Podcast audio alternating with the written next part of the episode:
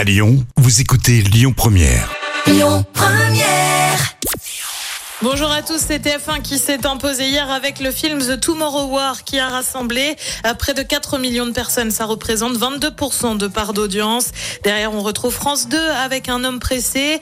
M6 complète le podium avec Capital consacré au Made in France versus le Made in China. Une grande absente pour la tournée des Enfoirés. Vous le savez, les concerts ont eu lieu la semaine dernière à Bordeaux. Le dernier est ce soir avant la diffusion en mars sur TF1. Comme à chaque fois, on retrouve des personnalités. Patrick Bruel, Zaz ou encore Patrick Fiori et Sébastien Chabal. Mais il manque une personne pourtant emblématique des enfoirés. Et ben oui, c'est Mimi Mati en cause d'un empêchement personnel, a indiqué celle qui interprète Joséphine Ange Gardien.